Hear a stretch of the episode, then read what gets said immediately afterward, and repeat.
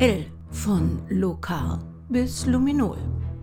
Eine Sendung aus der Reihe Krimi ABC des Krimi-Kiosk Verlages Petra Weber in Köln. Wie haben Sie denn so diesen heißen Sommer verbracht? Ich gebe zu, die Hitze ist nichts für mich und es fällt mir zunehmend schwerer, mich bei 30 Grad noch zu konzentrieren. Ich dachte, der Hitze zu entkommen und habe mir ein paar Termine zu einem historischen Kriminalfall in einem Elvi-Landesarchiv gemacht. Wohltemperierte Leseräume, altes Papier, konspirative Briefe mit wunderschönen Handschriften. Ach, mir kann man mit so etwas viel Freude machen. Tja, blöd nur, dass gerade da eine Energiesparparole ausgegeben wurde und die Klimaanlagen durch offene Fenster ersetzt wurden. War nichts mit kühlen Leseräumen. Dennoch, mein Tipp für Sie, wenn Sie mal etwas recherchieren müssen, sehen Sie sich auch die Online-Seiten der Landesarchive an. Man kann sich dort registrieren und kostenlose Akteneinsicht nicht nur zu historischen Kriminalfällen nehmen. Was ich da gemacht habe, das erzähle ich Ihnen ein anderes Mal. Ich dachte mir, heute sehen wir uns im Krimi-ABC mal etwas an, was in jedem Krimi vorkommt und von dem kaum jemand weiß, wie es heißt oder dass es überhaupt einen Namen hat. L wie Lokatsche Regel. Na, sag ich doch. Die meisten sagen jetzt noch nie gehört. Auch nichts von L wie Locard, Dr. Edmond Locard. Es kann eigentlich nicht sein, denn in unserer Sendung über Marguerite Steinheil kam er vor. Es ist allerdings sehr wahrscheinlich, dass Sie nicht wissen, dass eine grundlegende forensische Regel, die in jedem Kriminalfall und damit auch in jedem Kriminalroman vorkommt, von ihm entwickelt und nach ihm benannt ist. Das Prinzip der Lokatschen Regel, das Dr. Lokar entdeckte, ist so simpel wie genial. Nichts, weder Menschen, Tiere, Pflanzen noch Objekte, kann sich berühren, ohne am jeweils anderen eine Spur zu hinterlassen. Edmond Locard war bereits 1910 klar, dass Menschen am Tatort alleine durch ihre bloße Anwesenheit Spuren hinterlassen.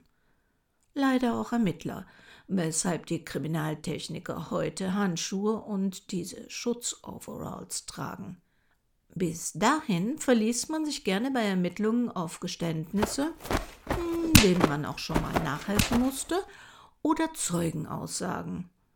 Doch Zeugen können irren, Angst haben, subjektive und falsche Eindrücke erinnern. Und dann gibt es auch noch die Fälle, wo es keine Ohren- oder Augenzeugen gibt. Spurenlagen dagegen sind objektiv. Die Ermittler in Lukas Zeit waren skeptisch.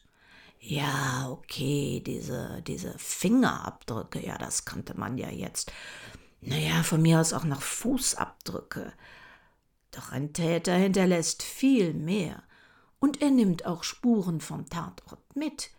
Je gewaltvoller die Tat, desto mehr Spuren werden gegenseitig ausgetauscht. Überall dort, wo er geht, was er berührt, was er hinterlässt, auch unbewusst, all das dient als stummer Zeuge gegen ihn.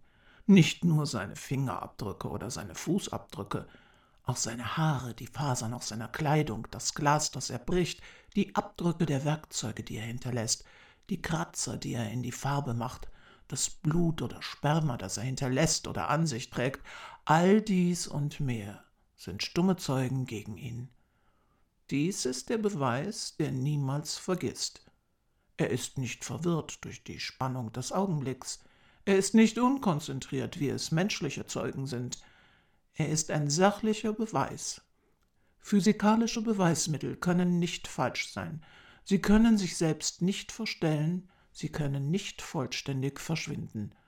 Nur menschliches Versagen, diese zu finden, zu studieren und zu verstehen, kann ihren Wert zunichte machen. Und wie recht Dr. Locard damals hatte.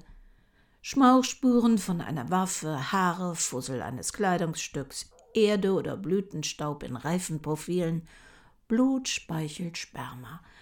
Heute alles Standardermittlungsverfahren. Die Schwierigkeit ist jedoch, solche Spuren richtig einzuordnen, zu bewerten und zu gewichten, beziehungsweise sie überhaupt zu finden und nicht versehentlich zu zerstören. Alles, was damit in Zusammenhang steht, nennen wir heute Forensik. Und so gehört Edmond Locard zu den Entwicklern dieser kriminologischen Wissenschaft. Wer war denn dieser Mann? Saint-Chamond, südwestlich von Lyon im Dezember 1877. Hier wird Edmond in die wissenschaftlich umtriebige Familie Locard geboren. Sein Großvater ist ein bekannter Bauingenieur. Sein Vater Arnoux Locard erforscht nicht nur Weichtiere, also Mollusken wie Schnecken und Muscheln, er ist auch als Bauingenieur, Geologe und Wissenschaftshistoriker tätig und fördert als anerkannter Wissenschaftler und Vorsitzender verschiedene wissenschaftliche Vereinigungen im Raum Lyon.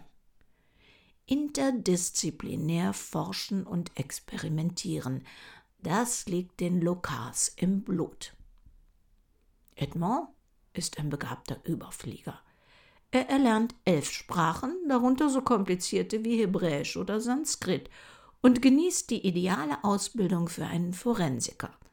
Einerseits macht er 1902 seinen Doktor in Medizin als Assistent des damals berühmten Kriminologen Professor Dr. Alexandre Lacassagne in Lyon. Andererseits studiert er darüber hinaus noch Jura und wird 1907 auch Anwalt. Ah, doch Dr. Edmond Locard ist umtriebig, wissbegierig, wie sein Vater und sein Großvater. Er will dem Verbrechen wissenschaftlich entgegentreten und erkennt, dass er dazu andere, weitere Methoden kennenlernen muss. Sein Weg führt ihn von Lyon nach Paris, wo er eine Partnerschaft mit dem Anthropologen Alphonse Bertillon eingeht – dieser hat ein System zur Identifizierung von Kriminellen anhand ihrer Körpermaße entwickelt.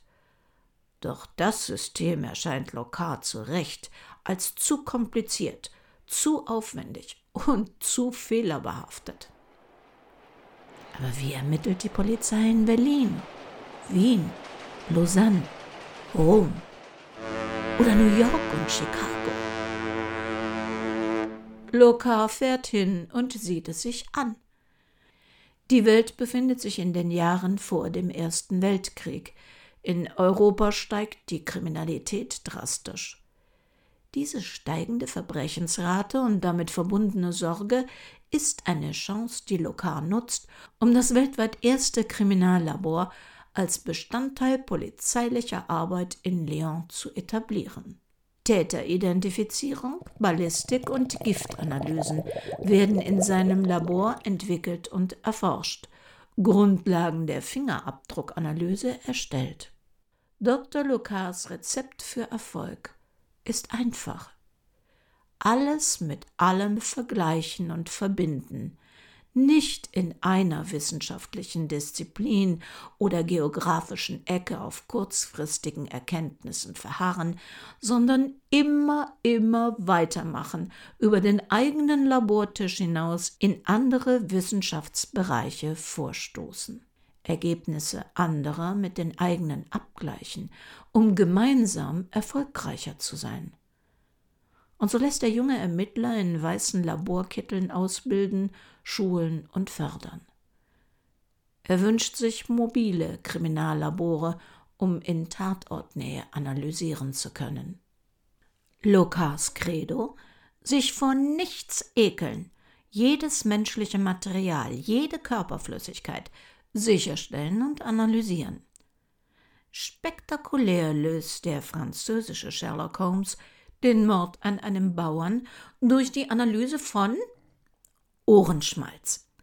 Ein der Tatverdächtiger Wohnungsloser, der behauptet, nie in der Nähe des Tatortes gewesen zu sein, hat das Pech an Dr. Locard zu geraten, der sich seines Ohrenschmalzes bemächtigt und in Analysen neben allerlei Interessantem, wenn auch Unerheblichem, auch Spuren eines Pilzes darin findet.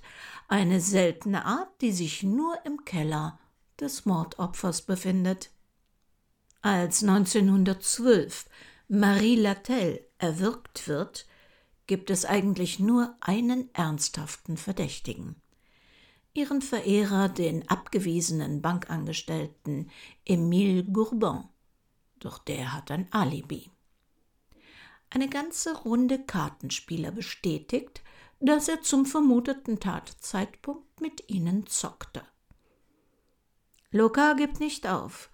Unter Emils Nägeln kratzt der menschliche Epithelschuppen heraus, vermischt mit rosa Farbpartikeln, die der Schöngeist Dr. Lokar in ihrer Zusammensetzung sofort an Theaterschminke erinnert. Und siehe da, in einer Zeit, in der die Frauenwelt sich ihr Make-up nicht im Drogeriemarkt besorgte, sondern es individuell von Chemikern anfertigen ließ, ist die chemische Zusammensetzung individuell verschieden und lässt sich der Kundin Marie Latel zuordnen. Mit diesen Fakten konfrontiert, gibt Emile Courbin die Tat zu. Sein Alibi hatte er sich ganz einfach durch das Zurückstellen der Uhr im Spielraum beschafft. Dr. Edmond Locard schreibt in seinem Leben mehr als 40 Bücher und zahlreiche Artikel, die in viele Sprachen übersetzt werden. Einige davon sogar mit seinem Sohn Jacques, der als Professor an der französischen Polizeiakademie lehrt. Nicht immer geht es dabei um Verbrechen. So ist er zum Beispiel leidenschaftlicher Philatelist.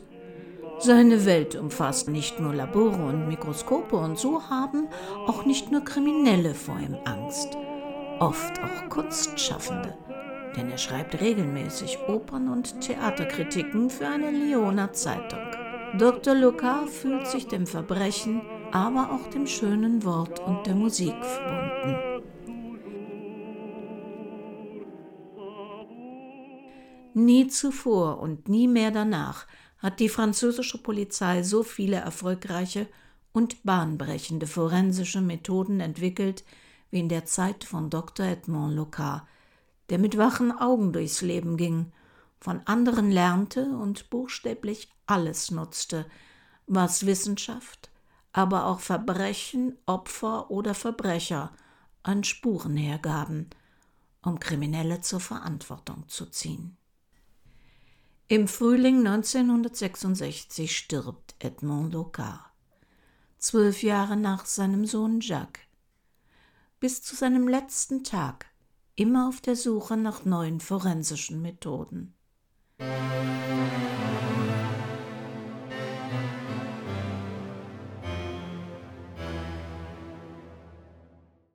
Eine der forensischen Methoden, die auch Dr. Locard schon kannte, wird noch heute genutzt. C8H7N3O2, besser bekannt als L-Viluminol.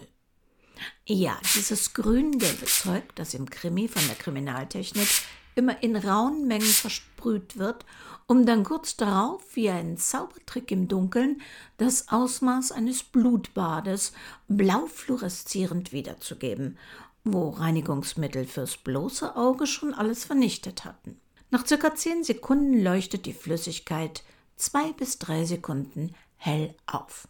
Anschließend leuchtet es noch eine kleine Weile schwach nach.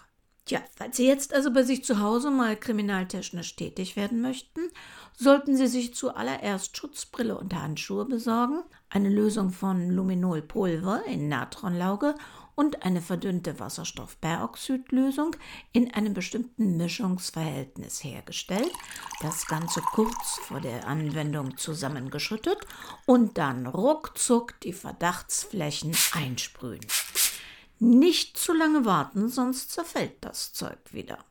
Vorhandenes Eisen aus dem Hämoglobin von Blut, auch in Sperma und Urin, wirkt als Katalysator das die Oxidationsreaktion stark beschleunigt und eine Blutspur wird durch intensives Leuchten im Dunkeln sichtbar. Diese kann mit einer Spezialkamera, mit Handys funktioniert es nicht gut, für spätere Gerichtsverfahren festgehalten werden. Obacht, die Flüssigkeit ist leicht ätzend, riecht etwa nach Mottenkugeln und ist brandfördernd. Billig ist Luminol nicht aber man braucht für die Lösung nicht viel. Mit zurzeit etwa 55 Euro für 10 Gramm müssen Sie schon rechnen. Und einmal aufgelöst ist es nur begrenzt haltbar. Allerdings ist Luminol eine Chemikalie, die unter Umständen die Auswertbarkeit von körperzellhaltigen Spuren beeinträchtigen bzw. auch kontaminieren kann, was sich dann bei DNA-Tests unter Umständen negativ auswirkt. Außerdem erkennt es kein mit Bleiche behandeltes Material auf Blut, weshalb die Zukunft der Blutspurensuche bei Scannern mit Kameras und Infrarotfiltern, die auch stark verdünntes Blut lange sichtbar machen können, ohne chemische Zugaben liegt. So, bevor Sie jetzt nun womöglich ernsthaft auf die Idee kommen, Miss Marple oder Dr. Watson zu spielen, das Finden von Spuren ist eines, das Auswerten selbiger was anderes. Sie werden mit Sicherheit in Ihrer Wohnung Ihrem Bad fündig. Aber was heißt das schon, wenn Spuren über Jahre sichtbar bleiben? Lediglich, dass sie nicht mit Bleichmitteln reinigen denn sie zerstören die Eisenverbindung, die sich unter Luminol zeigt. Doch die Spuren könnten von ihrem Vormieter sein oder von dessen Vormieter. Überlassen Sie die Spurensuche, also doch lieber jenen, die auch damit was anfangen können, bevor Sie vielleicht fatale falsche Rückschlüsse ziehen.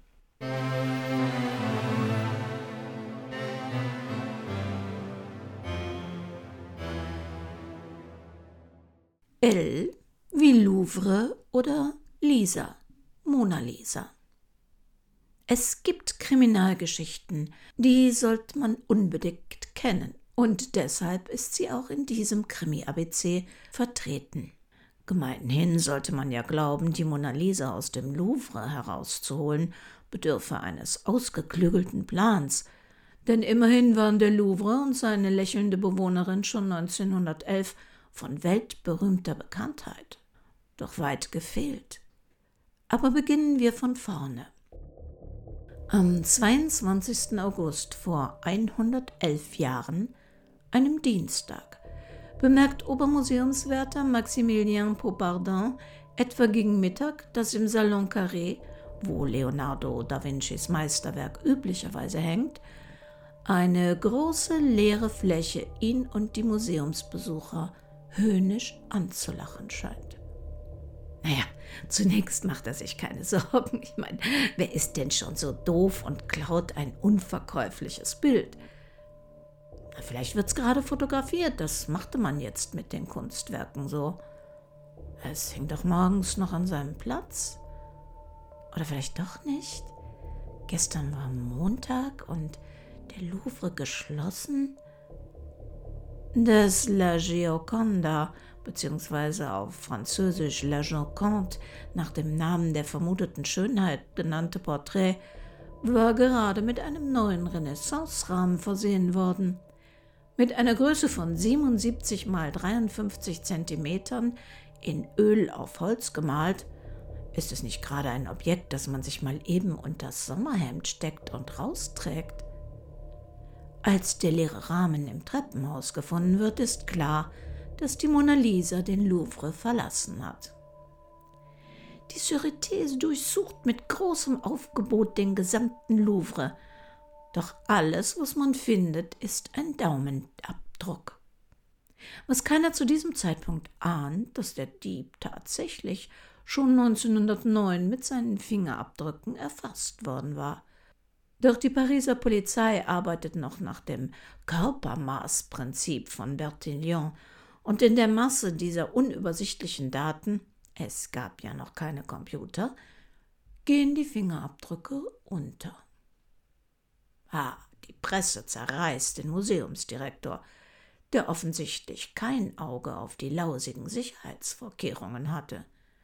Vermutungen, dass es sich vielleicht sogar um einen üblen Scherz der französischen Presse handeln könnte, die mit dem Direktor des Louvre gern ihren Spott trieben, bestätigen sich nicht. Eine Zeitung bietet dem Dieb 50.000 Francs für die Rückgabe des Gemäldes bis zum 1. September 1911.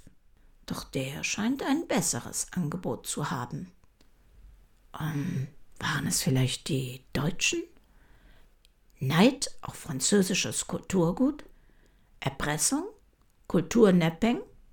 Nein, die Deutschen nicht. Aber ein Belgier meldet sich eine Woche später. Géry Piret.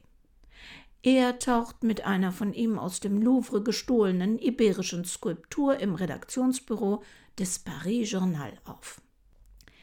Er habe diese natürlich nur entwendet, um das fatale Sicherheitskonzept des Louvre zu beweisen. Hm, nicht, dass das in Anbetracht der verschwundenen Mona Lisa noch Sinn gemacht hätte. Er ist dumm genug, durchblicken zu lassen, er habe zum Dieb der Mona Lisa Verbindungen. Der Artikel im Paris Journal tags drauf schlägt bei einem seiner Leser, dem Avantgarde-Lyriker Guillaume Apollinaire, wie eine Bombe ein. Er erkennt die iberische Skulptur. Sie hatte bis zur Rückgabe in seiner Wohnung gestanden, mitgebracht von seinem belgischen Sekretär, dem Abenteurer Piret. Doch nicht nur das. Apollinaire ist einem Herzinfarkt nahe. Géry Piret hatte ihm zwei weitere Objekte, iberische Steinmasken, verkauft, die dieser offensichtlich auch aus dem Louvre geklaut hatte. Glücklicherweise hatte nie jemand diese Dinger gesehen, weil Apollinaire eine seinem Freund Pablo Picasso verkauft hatte und beide sie in einem Schrank eingemottet hatten. Bei dem Schriftsteller und dem Maler liegen die Nerven blank. Mon Dieu, Diebesgut aus dem Louvre. Beide sehen sich zwischen Schwerstkriminellen auf ewig eingekerkert Kunst und Literatur für immer verbannt. Nichts wie weg. Flucht die einzige Chance. Picassos Freundin behält als einzige die Nerven. Einfach weg mit dem Zeug. Des Nächtens begeben sich also sowohl Apollinaire als auch Picasso auf zur Seine und Blub. Nein, die beiden Kreativen bringen es nicht über sich, das Werk anderer einfach im Fluss zu entsorgen.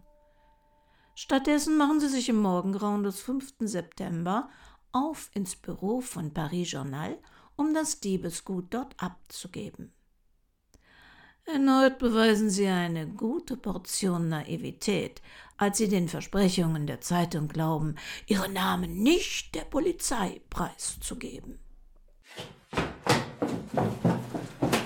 Und so kommt es, dass drei Tage später die Sûreté Apollinaires Wohnung durchsucht und Briefe von Piret findet.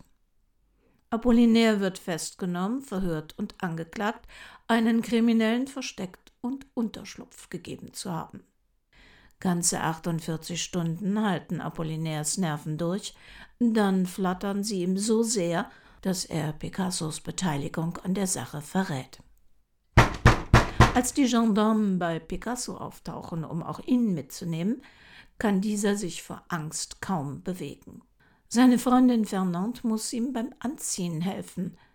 Statt dem völlig verängstigten Apollinaire zu helfen, verleugnet Pablo Picasso seinen Freund.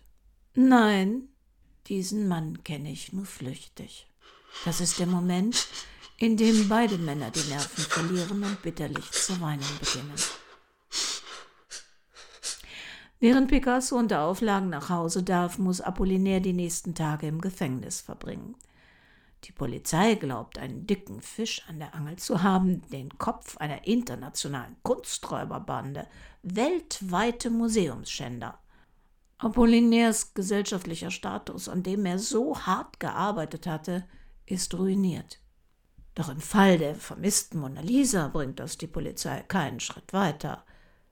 Dass die Dame ganz in der Nähe des Louvre logiert, ahnt sie nicht. Der Museumsdirektor muss inzwischen Versäumnisse einräumen.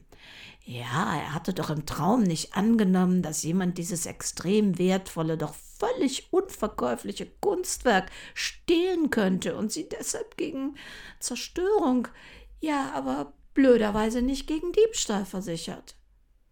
Schwerer Fehler, der ihn den Job kostet. Zwei Jahre bleibt das berühmteste Bild des Louvre verschwunden. Raffaels Bild Baldassare Castiglione, das Männerporträt, das aus heutiger Sicht amüsante Ähnlichkeit mit Da Vincis Werk aufweist, wird nach einem Jahr an seinen Platz gehängt, um die leere, anklagende Stelle der Wand zu verdecken. Paris? Nein, die ganze Welt trauert. Man glaubt La Gioconda für immer verloren. Die Andenkenkultur mit Bildern der Verschollen hat inzwischen Hochkonjunktur. Nichts, was nicht mit dem Antlitz der geheimnisvollen Lächelnden verziert wird. Es scheint fast so, dass die Trauer um den Verlust größer als die vorherige Bewunderung des Kunstwerkes ist. Florenz im Dezember 1913. Ein Kunsthändler staunt nicht schlecht, als ihm ein gewisser Leonardo die Mona Lisa mit dem Hinweis anbietet, das Kunstwerk wieder seiner Heimat zuführen zu wollen. Natürlich wollte er eine kleine Aufwandsentschädigung von 500.000 Lire, dem heutigen Gegenwert von 1,5 Millionen Euro. Der Kunsthändler hält das Ganze für einen dummen Scherz. Doch sein Freund, der Leiter der Offizien in Florenz, meint, kann doch nichts schaden, sich das Bild mal anzusehen. Beide trauen ihren Augen nicht, als ihnen in einem Hotelzimmer das weltweit bekannte Bild aus einer Kiste herausgeholt wird und es tatsächlich sogar noch die Inventarnummer des Louvre auf der Rückseite zeigt. Natürlich rufen sie die Polizei und Vincenzo Perugia, der vermeintliche Leonardo, bekommt statt seiner erhofften 500.000 Lire Handschellen angelegt. Dann passiert etwas Kurioses. Die Italiener geben das Bild nicht etwa sofort zurück, obwohl die Besitzverhältnisse eindeutig geklärt sind, weil Leonardo da Vinci es selbst nach Frankreich an König Franz I. verkauft hatte. Nein, es tut erst einmal unter strengster Bewachung mit einer eigenen Garde in Florenz, Rom und Mailand bevor es dann widerwillig in einer Staatszeremonie am 31. Dezember 1913 an den Louvre zurückgegeben wird. Die Weltöffentlichkeit sieht mit Spannung dem Prozess gegen Vincenzo Perugia entgegen. Hatte er internationale Komplizen? War dem Coup eine raffinierte, langwierige Planung vorausgegangen? Und wo war die Mona Lisa in den letzten beiden Jahren? Die unspektakulären Erklärungen enttäuschen. Perugia ist nur ein einfacher Handwerker und Kleinkrimineller, der zu Malerarbeiten im Louvre war. Ob plötzlich oder nicht, es erfasste ihn der angebliche Wunsch, das Kunstwerk in sein Heimatland zurückzubringen. Glaubte er doch, es wäre von dort geraubt worden dass er in Briefen an seinen Vater plötzlich auftretenden Reichtum für die ganze Familie verkündet und er nicht etwa auf die Idee verfallen war, das Gemälde sofort einem Museum zu übergeben, hm, vergisst er zu erwähnen. Er hatte sich ganz klassisch über Nacht einschließen lassen, das Bild von der Wand genommen, den Rahmen im Treppenhaus gelassen und war dann aus dem Gebäude herausgekommen, indem er einfach eine Türklinke abgeschraubt hatte, wobei er seine Fingerabdrücke hinterlassen hatte. Es ist Perugia zu verdanken, dass an diesem Punkt die Pariser Polizei die forensische Vermessungsmethode nach Bertillon endlich aufgibt und sich endgültig der Fingerabdruckmethode zuwendet. Als die Polizei den damals 30-Jährigen routinemäßig in seinem Zimmer nahe des Louvre befragt hatte, klemmte das Bild in seinem Zimmer in einem Rohr hinter dem Ofen, bis er es zwei Jahre später in Florenz anbot. Für viele Italiener ist Perugia von nun an ein Nationalheld. Fürs Gericht ist er ein Verrückter. Er wird zu sieben Monaten Haft verurteilt, die er bereits in Untersuchungshaft abgesessen hat, weshalb er das Gericht als freier Mann verlassen darf. Seine Berühmtheit kann er nur kurz genießen. Glück hat sie ihm nicht gebracht. Er muss in den Ersten Weltkrieg als Soldat und wird gefangen genommen. Er stirbt 1925 an seinem 44. Geburtstag an einer Bleivergiftung. Alle wieder zufrieden, Mona Lisa wieder hochbewacht an ihrem Platz, Ehre und Kultur gerettet. Louvre und Lisa berühmter denn je. Ohne den Raub wäre sie vielleicht nie so populär geworden. Als Krimi-Fan wünscht man sich in dieser Geschichte aber noch eine kleine Wendung. Tatsächlich War denn das, was Perugia da zurückbrachte, wirklich noch das Original von Leonardo da Vinci? Oder eine gut gemachte Kopie? Schlummert die echte womöglich bis heute im Safe eines Milliardärs? Warum versteckte er sie zwei Jahre? Weil mehr als eine Kopie angefertigt worden war? Waren Politik und Museumsleitung so sehr um ihren Ruf bedacht, so korrupt, dass sie lieber eine Kopie aufhängten, als einen Verlust zuzugeben? Klingt nach Verschwörungstheorie und Fiktion, die durch einen Journalisten 1932 geschürt werden. Erich Maria Remarque und Orson Welles geben ihre Pläne, diese Version zu verfilmen, jedenfalls auf. Aber da gibt es noch Deborah Dixon, die 2010 behauptet, das Tagebuch einer Freundin geerbt zu haben, der Witwe des berüchtigten Kunsthändlers Eduardo de Valfierno, das belegen soll, dass im Louvre nur eine der Kopien hängt und erklärt, was mit der echten Mona Lisa geschah. Sie schreibt in Romanform ein sehr glaubwürdiges, gut zu lesendes und auf geschichtlichen Fakten beruhendes Buch über den Kunsthandel jener Zeit, das erst nach dem Unfalltod der 85-Jährigen herausgegeben wird. Der Mona Lisa-Schwindel. Doch es scheint, der Name des Buches ist Programm, denn alles deutet darauf hin, dass es eine Deborah Dixon nie gab. Und spannend, der Herausgeber Werner Fult studierte laut Wikipedia selbst Literatur und Kunstgeschichte, arbeitete viele Jahre als Literaturkritiker und veröffentlichte Biografien, Lexika sowie zwei Bücher mit erfundenen Anekdoten. Und dennoch, es gibt zu denken, dass sich der Louvre bis heute weigert, den Gerüchten ein Ende zu machen und das ihm 1913 übergebene Gemälde nach neuesten wissenschaftlichen Methoden auf seine Echtheit untersuchen zu lassen.